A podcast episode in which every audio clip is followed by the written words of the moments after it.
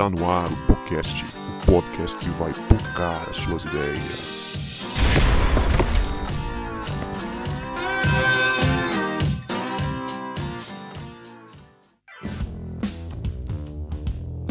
Para você que achava que a gente não voltava, a gente voltou. E este é o podcast, podcast que vai pocar as suas ideias. Meu nome é Guto e hoje eu estou aqui na companhia do Marlon e do Vinícius. Fala com a galera aí, se pode se apresentar, fiquem à vontade. Boa noite, gente. Aqui quem fala é o Marlon, sou, sou psicólogo, formado desde de 2010, então já, já vai para já tem 10 anos né, nessa área e atuando principalmente na área clínica. E tô aí, tô aí pra gente bater um papo hoje sobre essa questão de suicídio. Salve galera, eu sou o Vini e o Vini é o Vini, né? Eu não sou formado em nada ainda, mas estou aí na área. O Vini, o Vini não esconde ouro, né? Ele tá escondendo ouro aí.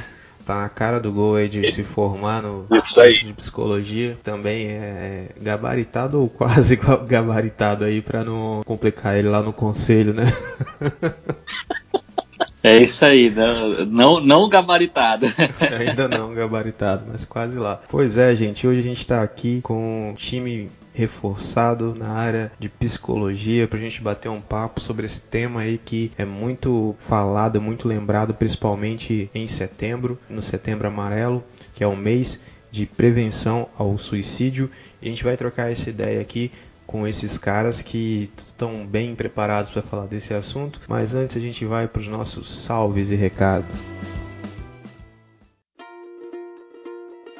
Salve minha querida ouvinte, meu querido ouvinte, muito bom ter você aqui com a gente neste episódio especial do Setembro Amarelo, onde a gente vai conversar sobre esse tema aí muito importante, né, que no mês de setembro ganha mais destaque. E antes da gente entrar nesse episódio, eu queria agradecer a você que participou, que tem participado com a gente desse projeto do podcast neste ano onde a gente conseguiu finalmente fazer a coisa acontecer no podcast Bocando as suas ideias. E a gente tá aí, né, com 32 episódios postados e nós atingimos essa semana uma marca muito importante pra gente, que é a de mais de mil pessoas ouvindo o podcast. Né, os nossos episódios foram ouvidos, na verdade, mais de mil vezes. E isso é muito importante para nós, né, que estamos nessa missão aí semanalmente de levar bom conteúdo para edificar a, a igreja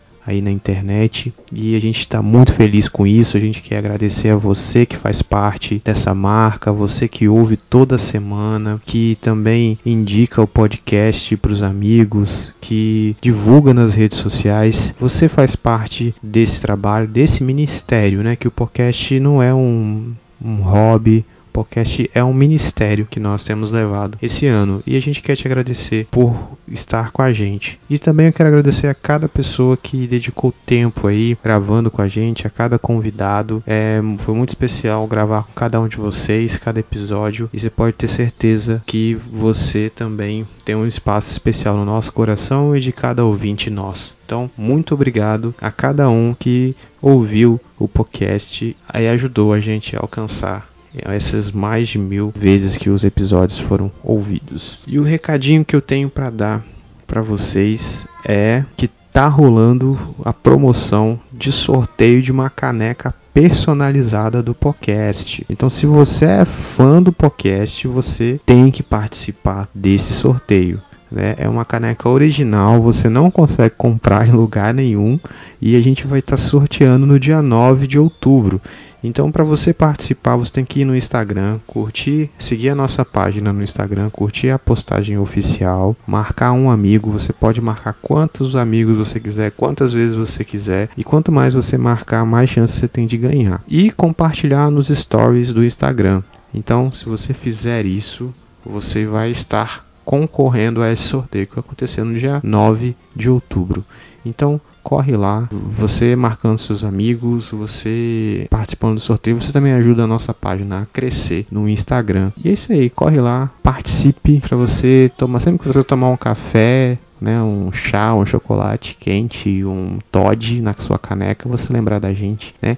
Então é isso aí, participe lá. E Outro recadinho que eu tenho para dar para você é para você continuar ajudando a, ajudar a gente a crescer, a você continuar compartilhando os nossos episódios com, com algum amigo, ensinando as pessoas a ouvirem podcast, que a gente sabe que não é todo mundo que sabe ouvir podcast. Então ensine um amigo a ouvir podcast, divulga aí um episódio que você gostou e você vai estar tá ajudando a gente a crescer ainda mais, a chegar a lugares que a gente não imaginou a chegar. Então participa com a gente aí desse projeto de fazer o podcast, podcast que vai focar as suas ideias a crescer. Então é isso, minha gratidão e eu queria também é, dizer para você aproveitar esse episódio que está sensacional.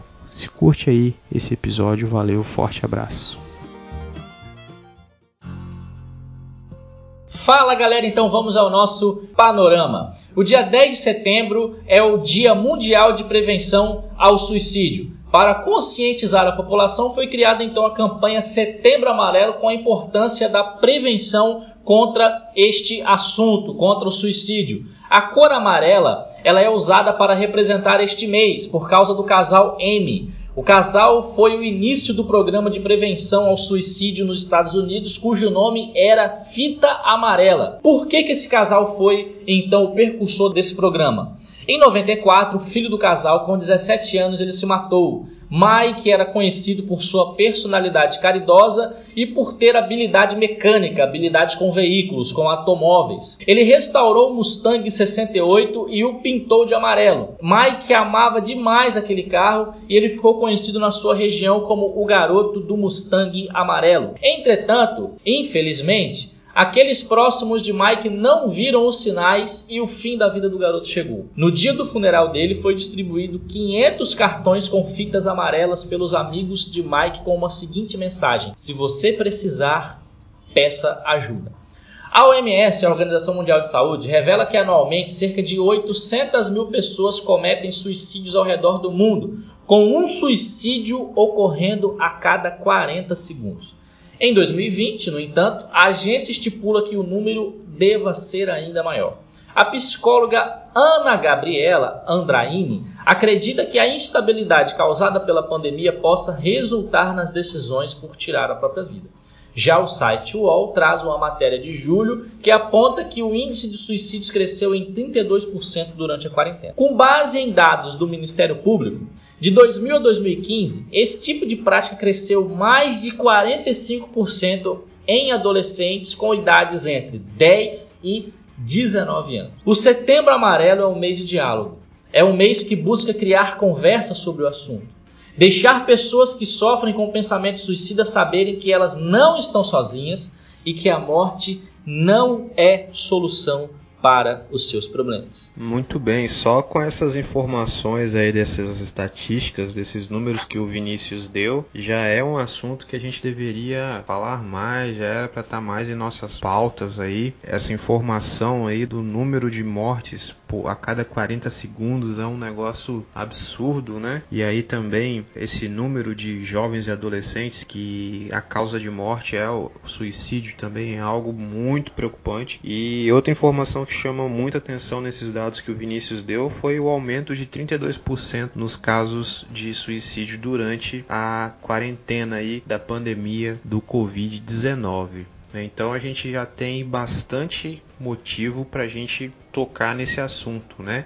A prevenção do suicídio, que é a temática do Setembro Amarelo. Então eu queria perguntar para vocês aí, eh, já que a gente viu esses dados, é relevante a gente falar sobre a prevenção do suicídio? Já ouviu esses dados, mas eu queria ouvir de vocês, a fala de vocês sobre esse questionamento. Então, galera, por que, que, é, que é importante? Além desses dados de 800 mil pessoas né, que a OMS traz para gente, é interessante perceber que para cada tentativa que infelizmente deu certo, houve 20 tentativas frustradas. Então, assim, os números seriam muito maiores se essas tentativas tivessem sido realmente efetuadas de uma forma mais, mais correta. Né? Então, eu acredito que é necessário sim, eu acredito que é um tema de saúde pública, eu acredito que é um tema que as autoridades e, e não apenas psicólogos ou psiquiatras deveriam se debruçar, e médicos, mas toda a classe é, profissional deveria estar atenta com relação a esse tema. Por quê?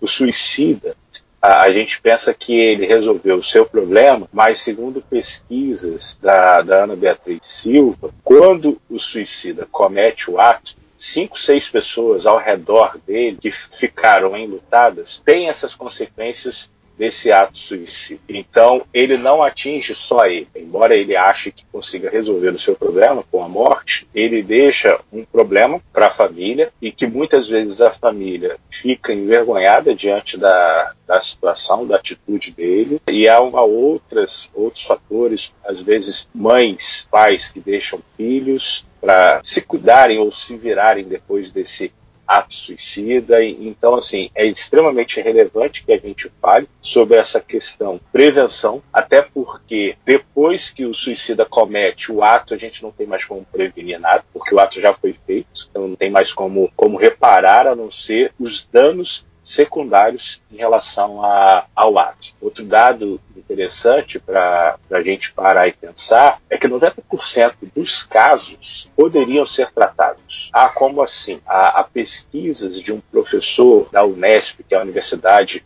é, Estadual de São Paulo, ele é chamado de suicidólogo. Só para vocês terem uma noção quanto ele é específico nisso. É José Manuel Bertolotti, o nome dele. Ele conseguiu entre o ano de 95 a 2001, fazer várias pesquisas mostrando que doença mental está extremamente ligada ao suicídio. Não estou dizendo que todo suicida é um doente mental. Mas se ele fosse tratado, diagnosticado, tivesse realmente um acompanhamento com psicólogo, com psiquiatra, com médicos e todo um aparato interdisciplinar, multidisciplinar ou transdisciplinar, ah, ele poderia sim ter uma outra perspectiva do que a, a morte. Então, quanto mais a gente puder realmente falar, ah, como vocês estão fazendo né, hoje, é interessante sim, porque abre novos leques, abre novas possibilidades para a gente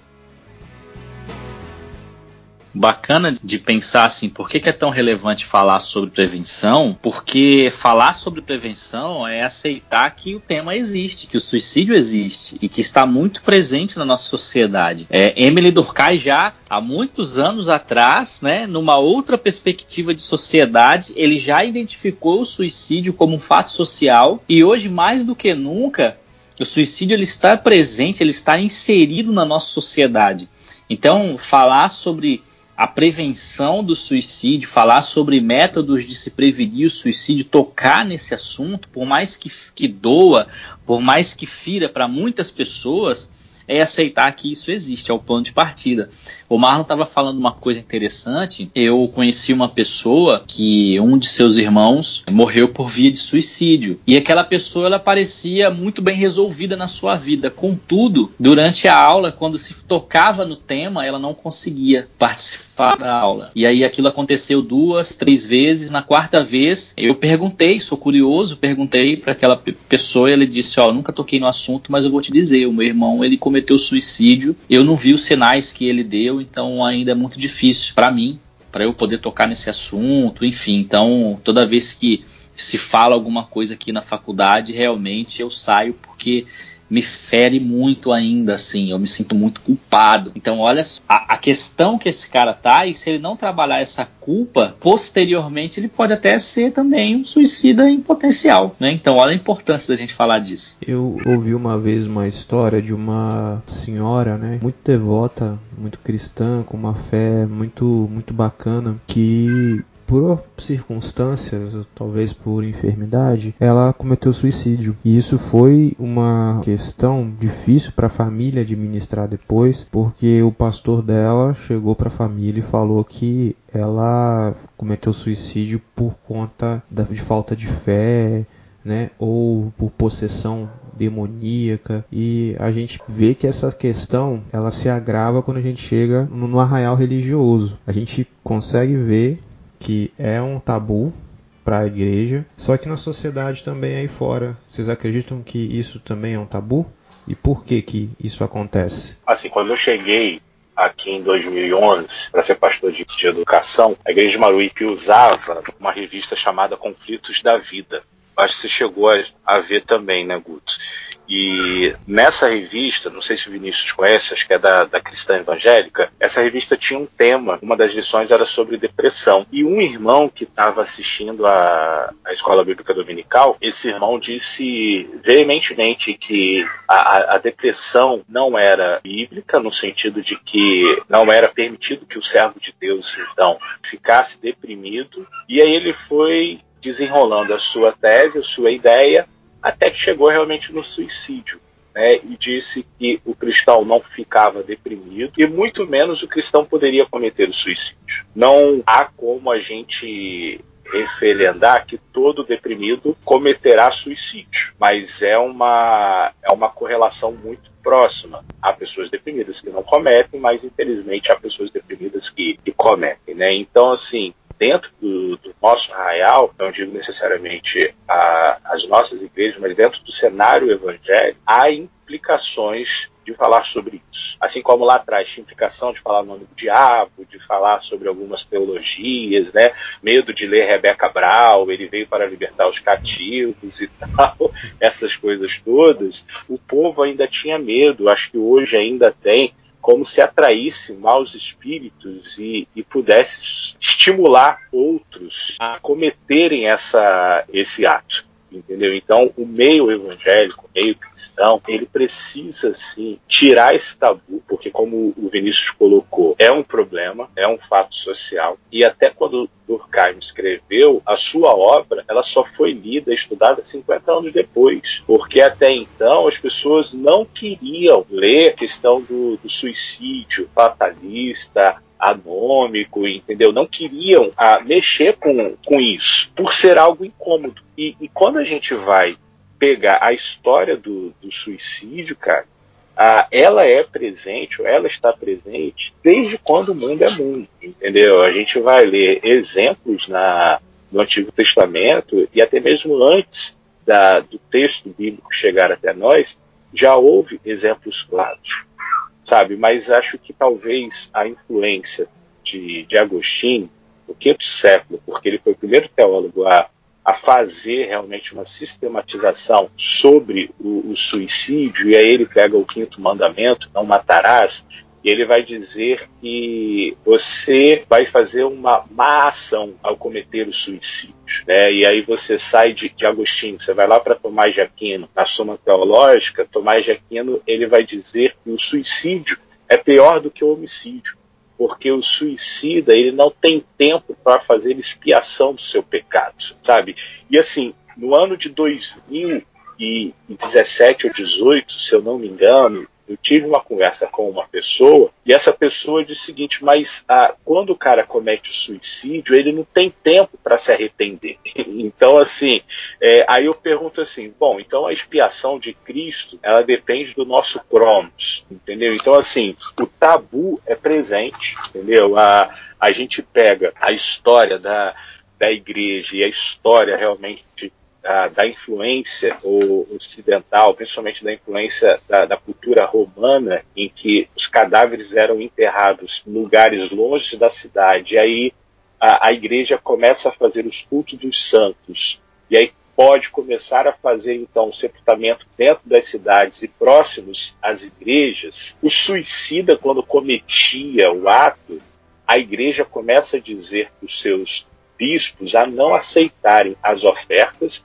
e a proibirem os bispos e padres de fazerem missas. E aí ainda mais, a igreja vai dizer o seguinte, que esse corpo então seja enterrado para longe de nós. Não havia nenhuma homilia, não havia nenhum cântico, não havia nenhuma bênção, não havia nada disso. E até alguns corpos eram colocados em esquinas ah, e as pessoas então passavam por cima desses corpos, eram colocadas no peito desses corpos alguma alguma pedra as pessoas ainda pisoteavam é, esses corpos. Então você imagina esse contexto de dois mil anos que a gente hoje herda ou herdou para uma imagem que ficou no nosso inconsciente coletivo de que assim, cara, esse daí é o pior pecado, esse é o pecado imperdoável. Então não vamos tratar sobre isso. Então acho que infelizmente ainda é um tabu presente Eu concordo com, com tudo isso que o, o Marlon trouxe, né, esse apanhado histórico, e eu ainda afirmo que além disso se torna um tabu a ponto de as pessoas não quererem falar sobre porque elas não sabem o que dizer, né, elas não sabem como se comportar, por exemplo.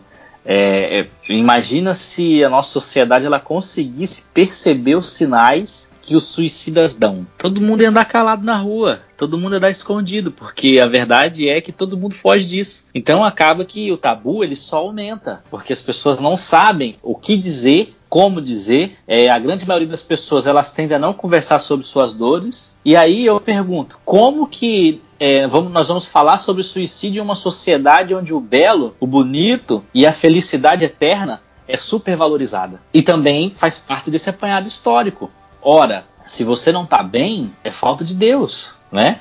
É pecado. É é, o problema é seu a espiritualidade mal formada é sua, você que se vire. Exatamente, exatamente. Então a gente, então isso contribui para que o tabu só aumente. Sim, e até, Vini, é, se a gente for pegar, mas alguns temas que são tabus dentro das nossas comunidades evangélicas, a questão da violência contra a mulher, a questão desse machômetro que voltou essa ideia de que a homem é o máximo, entendeu? Essas coisas todas de, de, valorizar a figura masculina, de que nós estamos estamos desse jeito porque houve uma desvalorização da figura masculina em detrimento da valorização da figura feminina. Que a mulher volte a ser o que era antes, entendeu? Já, já ouvi isso hoje, século XXI.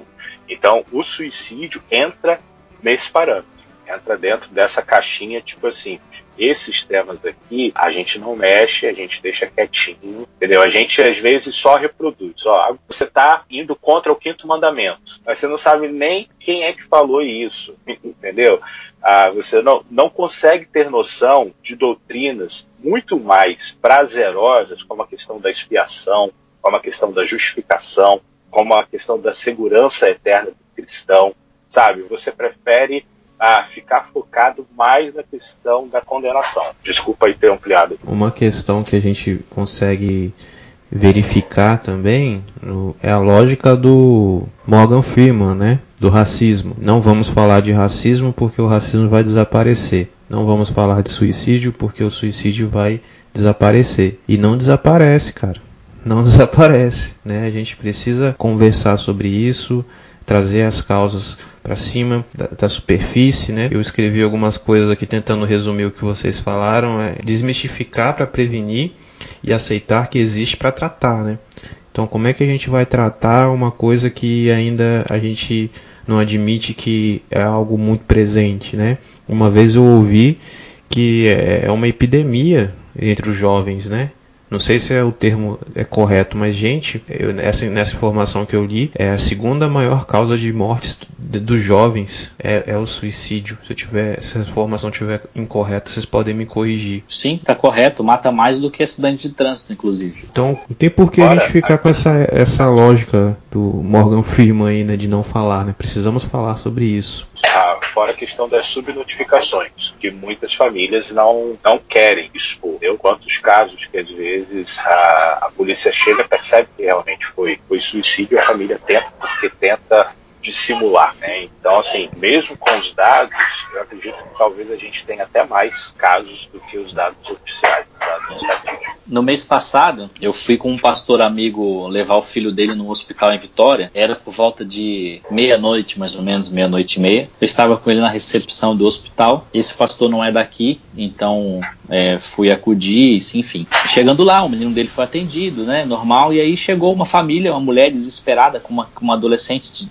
13 anos eu consegui ver na hora de preencher o cadastro. 13 anos, aí o médico perguntou o que ela tem. Aí a mãe vira e responde. Ela tomou, falou, eu não lembro agora o nome do comprimido que foi que ela tomou, mas ela tomou é, não sei tantas cartelas para tentar se matar do comprimido. 13 anos, cara. Semana passada eu vinha de Vitória para Vila Velha e tinha um carro parado, duas motos paradas e os dois motoqueiros estavam abraçados a um cara que estava chorando. Ou seja, eles conseguiram interceptar a tempo o cara que subiu ali, né? E como eu, eu utilizo a ponte por muitas vezes, já tive assim várias experiências. Já passei pela ponte, por exemplo, vindo do seminário em 2014, só tava o carro parado com a porta aberta. O cara tinha acabado de se jogar, eu tava, tinha passado com a minha moto. É, o Facebook me lembrou que ontem, no dia 7 de setembro, acho que há três anos atrás, mais ou menos, ou quatro, eu subi a ponte sentido Vila Velha Vitória e o trânsito parado de moto. Eu, eu cheguei no vão central rápido e tava um cara lá para se jogar. Graças a Deus ele não se jogou, demorou muito, né? Mas ele se lançou nos, nos braços do, do, do, soldado do Corpo de Bombeiros. E as pessoas, na verdade, ali diziam: pô, se joga logo, pô, feriadão desse, um sol, tá atrapalhando o trânsito tal. E aí eu fiz uma foto, não do cara, não expus o cara, né? Mas algo me chamou a atenção. Eu estava com a minha esposa, eu parei, fiz uma oração, desci da moto, fiquei ali em cima e fiquei observando. E algo me chamou a atenção, que um grupo de mais ou menos cinco ou seis pessoas subiu. Eles vieram, deu para ver que eles vieram a pé, porque tinha muito carro. E eles chegam lá no vão central, na minha frente, eles fazem um ciclo de oração, né, e eles começam a orar ali, pedindo para que Deus quebrantasse o coração daquele homem, né, pedindo para que os bombeiros tivessem toda a destreza possível para que aquele homem não se jogasse, enfim. E ali eu fiz a foto do grupo orando, né? Não fiz a foto do, do, do cara, não, sou, não, não, faria isso, né? Mas a foto do grupo orando. Cara, dois ou três minutos depois que eles terminaram de orar, o cara desistiu de se jogar e deu a mão pro, pro cara do corpo de bombeiros lá e voltou, assim. Isso ficou muito é, marcado na minha vida é, um feriado desses aí de 7 de setembro, que deve estar fazendo 3 ou 4 anos agora, ficou muito marcado, porque eu não tinha visto, eu nunca tinha visto uma pessoa ali para cometer o ato. Já, já tinha passado, ou a pessoa já tinha se jogado, é, ou então já tinha ficado preso lá embaixo esperando a ponte abrir. Mas naquela situação ali, de ter, de ver o bombeiro negociar e ver o cara do resgate negociar e tal, eu nunca tinha visto assim. E cara, é pavoroso, mano. Porque você é impotente, você não consegue fazer nada, entendeu? Você só, você só pode orar e pronto. Então, assim, aquele dia eu fiquei com muito pavor, assim, daquele cara se jogar, fiquei com muito medo. Graças a Deus ele não se jogou, mas infelizmente muitos outros chegam ali e, e consumem o ato, infelizmente. Ainda sobre esse assunto de falar ou não falar sobre isso, em relação à imprensa, que a gente sabe que a imprensa tem uma série de restrições sobre isso, né? Quando vai dar algum, alguma notícia de algum suicida, geralmente eles falam assim: ah, é, o corpo do fulano foi encontrado tal na casa dele, não fala o que, que aconteceu, né? Mas quando fala isso, a gente já suspeita que pode ter sido suicídio. E em relação à imprensa, vocês acham que é mais adequado camuflar as informações acerca de suicídio, né, uma vez que há esse entendimento que pode incentivar as pessoas, ou a imprensa deveria falar abertamente, até como forma de, de alerta? O que, que vocês pensam sobre isso? Cara, assim, essa questão desse tabu foi construído, de que não se deve falar, ele vem lá do século XVIII, até por causa de um romance de Goethe, que ele fala o sofrimento do jovem Werther, que ele vai narrar um romance e o Werther no final do livro, por uma paixão mal sucedida, ele se mata. Depois do lançamento do livro, vários outros jovens fizeram a mesma coisa. Então criou-se esse tabu de que essa obra de Goethe influenciou a sociedade na época, então não deveria ser ser dito nada sobre o, o suicídio.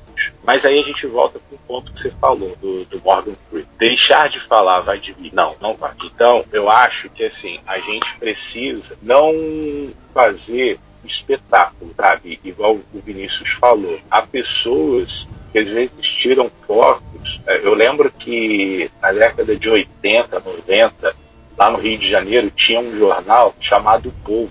O jornal Povo era só foto de gente morta. Você fazia assim com o jornal, saía gotas de, de sangue, porque era tenso, terrível. Aí que eu acho que é o circo dos horrores, entendeu? É a questão da espetacularização horrível e não da humanização da dor. Então eu acho que a imprensa, nesse ponto, ela deveria sim, talvez, dizer e, e não fazer um espetáculo, não vender a, a, dor, mas sim ser solidária à dor da família. Exemplo, eu tenho na, na família um caso de um primo que há 22 anos, ele era até, na época, se eu não me engano, ele estava como jogador do Estrela Futebol Clube, lá de Cachoeiro, e aí a, uma namorada terminou com ele e ele pegou a arma e deu um tiro na cabeça. E na época, por ele ter sido, agora eu não lembro exatamente se ele era ou ainda estava como jogador do Estrela, houve uma espetacularização na, na mídia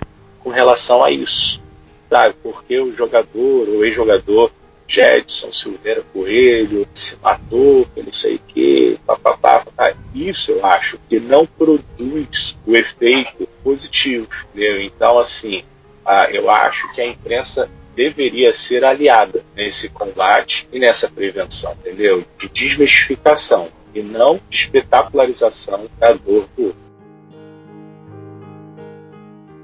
Então, ó, camuflar e esconder uma informação nunca vai ser a melhor forma de resolver o problema, né? Então a gente vê que ao longo da história realmente e hoje ainda é, tem essa ideia da, da, de esconder e camuflar, mas isso nunca vai resolver, de fato. É necessário que o assunto seja dito, seja explorado, seja pensado de forma ética e responsável e seja estudado de distintas formas e por variados meios de comunicação para que a gente consiga encontrar uma forma é, saudável de resolver o problema. Né? A gente precisa esclarecer, por exemplo, os mitos sociais que circulam essa temática. A gente precisa ficar atento para a gente ensinar a população a identificar os sinais de alerta para os comportamentos suicidas. Né? Então, isso vem através do que? Dos meios de comunicação. Né? Porque, ó, por exemplo, eu como pastor, eu estou na, na, na, igreja que eu pastorei hoje, que eu estou pastor tem dois anos, faço dois anos mês que vem. É, eu já falei aí, eu acho que umas quatro, cinco vezes de depressão, saúde emocional, suicídio, já levei psicólogo. A gente tem essa, essa responsabilidade como líder de uma comunidade de fé, né? Mas os meios de comunicação precisam compreender que eles também têm essa responsabilidade. Então, quando o Marlon fala assim, ó, não pode ter esse circo dos horrores, né? Esse espetáculo realmente não pode existir. Mas também a gente não pode ser tão extremista assim, de calar, de fechar os olhos para um tema tão importante, porque simplesmente a gente não vai falar, porque se falar a gente vai dar munição pro adversário, vamos supor, né? Falando a, a grosso modo. Então a gente precisa ter ideias temáticas de se discutir isso, né? Por exemplo, infelizmente ele não dá audiência mas a gente não vê, por exemplo, num programa de TV, no encontro com a Fátima lá, do, numa segunda de manhã, um psicólogo falando sobre suicídio. A gente vê, assim, é, uma entradinha de alguém, porque estudantes de alguma faculdade foram para um sinal e fizeram, se mobilizaram para fazer uma campanha e tem lá uma entradinha. Né? Ou então, na hora do almoço, tem lá, vai, veio lá e fez uma cobertura. Mas você não tem dois, três psicólogos, um sociólogo, é, um psiquiatra, enfim, você não tem essa, essa rede de apoio de profissionais debatendo um assunto tão sério como esse na mídia. Você não tem, infelizmente.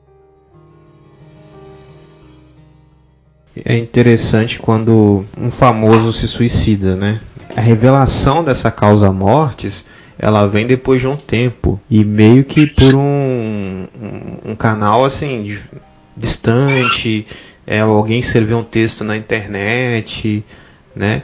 Então eu acho, por exemplo, eu lembrei do, do Robin Williams, né? Que é o, o comediante né? muito bom que, que, morreu recentemente, há alguns anos. Então eu poderia se usar essas, esses acontecimentos para se colocar essa, essa conversa na pauta, né? Mas infelizmente acontece essa talvez essa proibição por causa desse circo dos horrores que foi feito né, nessa década de 80 e 90 que realmente a coisa era feia, né? A gente vê que não tinham limites morais nem nada. Né? Mas é interessante que se, enfim, né, até mesmo a mídia possa adotar uma forma diferente de tratar isso futuramente. E nessas informações que o Vini colocou, pra gente, tem uma pergunta aqui que revela uma outra informação interessante, né, da OMS, que são os 800 mil pessoas que cometem suicídio por ano, e o Brasil é apontado como o oitavo país do mundo com mais ocorrências. O Brasil está aí entre os oito primeiros. E por que que vocês acham que isso acontece? É, por que, que tem tanto suicídio no Brasil? Analisando toda a nossa conjuntura aí.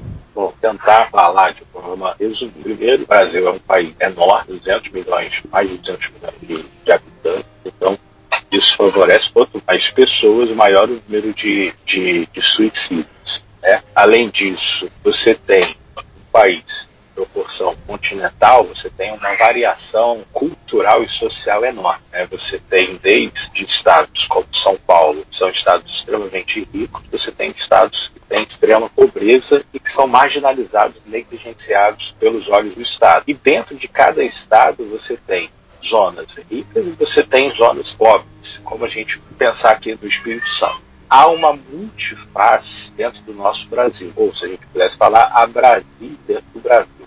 É, então, eu acho que o Brasil não dá, pelo menos na minha perspectiva, eu não consigo encontrar uma razão só porque o Brasil é esse oitavo colocado. Eu diria que a formação social brasileira e a condução hoje do Brasil tem favorecido um maior aumento. Entendeu? Quando Durkheim, lá atrás, vai falar da regulamentação social como causa de suicídio, ele diz que a, o afrouxamento da lei favorecia realmente essa questão do, do suicídio. Né? E faz até estudos comparando alguns países que deixaram de ser católicos e tornaram-se a ser protestantes. E nos países que se tornaram protestantes, por causa dessa regulamentação social, esses países protestantes tiveram o maior índice de, suicídio. Então, na, na visão durkheimiana, essa questão de que nós precisamos de leis rígidas para que, então, a pessoa se sinta segura. E se a gente parar e pensar, o Brasil e a justiça do Brasil é uma baderna. A política no Brasil, uma baderna. A gente não tem segurança absolutamente em nada. Até em instituições que outrora eram consideradas imaculadas, a gente vai ver, como a gente viu nessa semana, como as igrejas chegaram a uma dívida de um bilhão de reais, entendeu? Então você para e pensa, cara, a empresa, minha empresa quebrou, então é uma regulamentação social que ruiu dentro de mim. Eu não tenho onde me amparar. Eu olho para a política do Brasil, são aqueles dois extremos o vermelho ou azul. Nunca a gente vê um meio, nunca a gente vê um equilíbrio. Aí, não, agora eu vou fugir para a igreja. Aí quando você vai para a instituição igreja, você vê que ela está encurrada, está cheia, está enlameada de gente que está vivendo extrema corrupção. Então, o Brasil, ele favorece muito a, a questão suicida, ou a causa mortis, digamos assim, por causa dessa conjuntura social. Então você tem doentes mentais no Brasil que, assim, está unindo a fome com a vontade de comer, entendeu, Guto? Então, assim, Guto e, e, e Vinícius, eu acho que o nosso país é, é, é difícil. Igual eu estava lendo um post um dia desse, falando assim, vai ser difícil daqui a alguns anos os professores de história, e aí falo para você, eles explicarem o Brasil de 2020. Rapaz, vai, ser, vai ser bravo. Vai ser umas 20 aulas só para explicar o ano de 2020, cara. É, eu, tenho, eu tenho uma máxima comigo desde 2015, 16 para cá que o cara que entende o que está acontecendo no Brasil é porque ele não, não sabe de nada. É, é verdade, cara. É, é vou, esperar, vou esperar virar filme para mostrar para os alunos. Mas ó, eu concordo com, com o pastor Marlon. É, não dá para a gente generalizar um único fato que aponte o aumento ou a diminuição dessa ocorrência no Brasil. Né? O, o pastor Marlon ele fez um, um, um raio-x do Brasil que aponta-se evidências, né? mas a gente tem dados da OMS, por exemplo, que em termos de proporção, países mais desenvolvidos têm um índice maior de suicídio do que o Brasil, né? Então, a falsa sensação de, de estar em um país economicamente desenvolvido, é um país com a economia tecnicamente segura, também não exime é, esse cara que está ali inserido naquela população de sofrer essa mazela, entendeu? Então você vê que é uma coisa assim que não dá, e o Marlon falou muito bem, que não dá para a gente generalizar um, um motivo, um fator porque é, é, é, como diz os mais antigos, né? O buraco é mais embaixo, entendeu? Então é um troço bem complicado. Tem uma fala popular Que aí eu vou jogar para vocês. Vou fazer as vezes do Vini aqui que faz as perguntas para deixar os convidados desconcertados. Mas vamos lá. Há uma fala popular que pobre não se suicida, né? que suicídio é coisa de, de rico, né? Que o pobre ele tem que ficar, tem outras coisas para se preocupar, né? Aí você vê o exemplo, eu estou reproduzindo as falas que eu já ouvi, ah, do povo nordestino é o povo mais feliz e tarará e não sei o que, né? E o que, que, vocês acham dessa fala? É verdade? Pobre não se suicida? É, suicídio é coisa de rico? O que, que vocês pensam aí? Então, ó, é, eu vou deixar pro, pro Marlon aprofundar, mas só para jogar uma coisa assim, para a gente tentar ter uma via de, de pensamento. Se você perguntar pro capixaba qual que é a via, a via mais usada de suicídio, vocês acham que o capixaba vai responder o quê? Terceira ponte. Terceira ponte. Contudo, contudo no nosso estado, a maior via de suicídio é o enforcamento. E se dá no interior, não se dá na, na metrópole. Olha só. então cê, só por aí você já tem já, já, Só por aí você já quebra o mito. Só, só com uma informação, um dado científico, você quebra o mito. Entendeu? Porque a ponte ela para o trânsito. Então, normalmente, é, você vai atravessar a ponte tá, e tá lá no letreiro sim, a ponte está parada. Não fala por quê, mas a ponte está parada, né? Então, a gente que mora aqui, a gente já está habituado a isso. A ponte parou, a gente sabe, tem alguém lá em cima lutando pela vida. Né? Aí alguns vão ter o senso comum, vão falar aquele monte de bobagem, enfim, tal. Mas a gente que que está é, é, lutando aí é, nessa caminhada, a gente sabe assim, não, tem alguém que está ali lutando pela vida. Vamos respeitar. A gente sabe disso. Contudo, contudo no nosso estado, ah, o maior índice de, de, de pessoas que cometem suicídio é pela corda, e é no interior. Então só isso aí já desmistifica o mito. E, e até, Vini, é, eu acho que esses mitos são criados até para colocar mais adoecimentos sobre as pessoas, entendeu? Do tipo seguinte, pobre não tem que ter tempo para sofrer. É vambora, é frescura, entendeu? Ah, é, é, aquela coisa assim, não, o, o, pobre rouba, mas o rico é cleptomaníaco, entendeu? Não, uhum. ah, o pobre também pode ter cleptomania. Eu lembrei do, eu lembrei do Ronaldo Esper que roubava jarro do, do, dos vasos do cemitério lá. Sim, ali é cleptomania. É, né? é, ah, entendeu? Agora, a galera que às vezes entrava lá para pegar de repente ossada dos outros para fazer, né? Fazer algum sacrifício, não, aquele pai de santo ali que é, é ladrão, entendeu? Não, o pobre é ladrão, o rico é, é cleptomaníaco. O, o, rico teve crise, pânico, teve ataque de pânico, né, o síndrome de pânico. O pobre que suicidou, ele é, é frescura.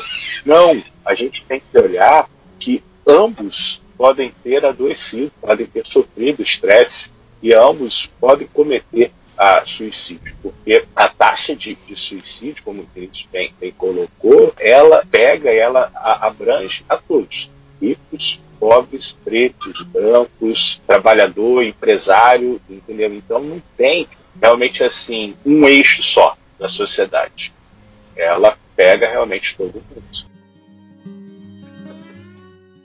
Há uma máxima de que quem quer se matar faz logo e não fica anunciando. Que forma pensamentos como esse prejudicam, né? Igual o Vinícius falou, já ouvi mais de uma vez gente lá na ponte que fala assim: "Ah, vai logo, pula logo. E se você não quiser, isso é frescura, quem, quem quer pula logo".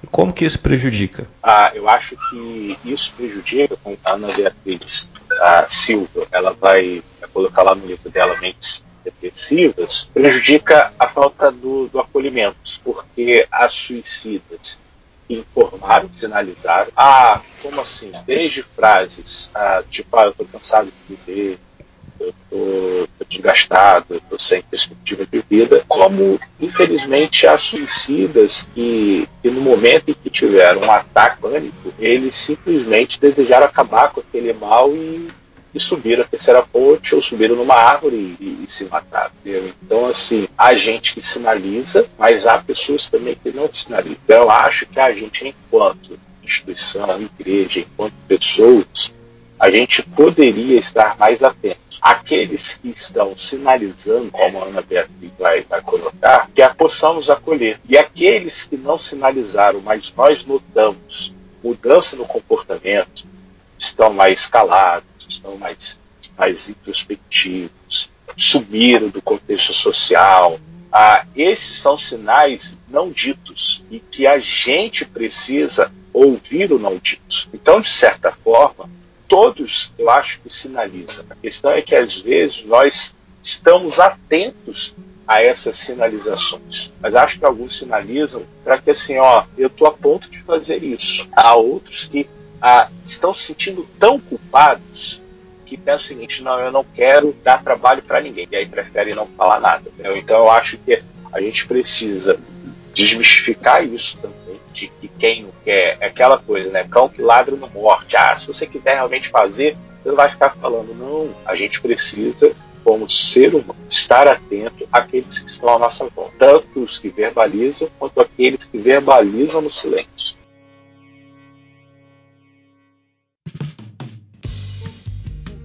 Pois é, galera. Como diz o outro, papo bom passa rápido, né? E como esse tema é muito importante, a gente resolveu dividir ele em duas partes, porque ele também ficou um pouquinho grande. E aí a gente parou estrategicamente no meio de uma pergunta muito bacana, muito importante, para te deixar com gostinho para você continuar ouvindo esse episódio na semana que vem. Então a gente vai fazer uma pausa nesse episódio e segunda-feira que vem a gente continua falando sobre esse tema e tem muita coisa bacana, muita coisa interessante que vai pocar as suas ideias. E é isso aí.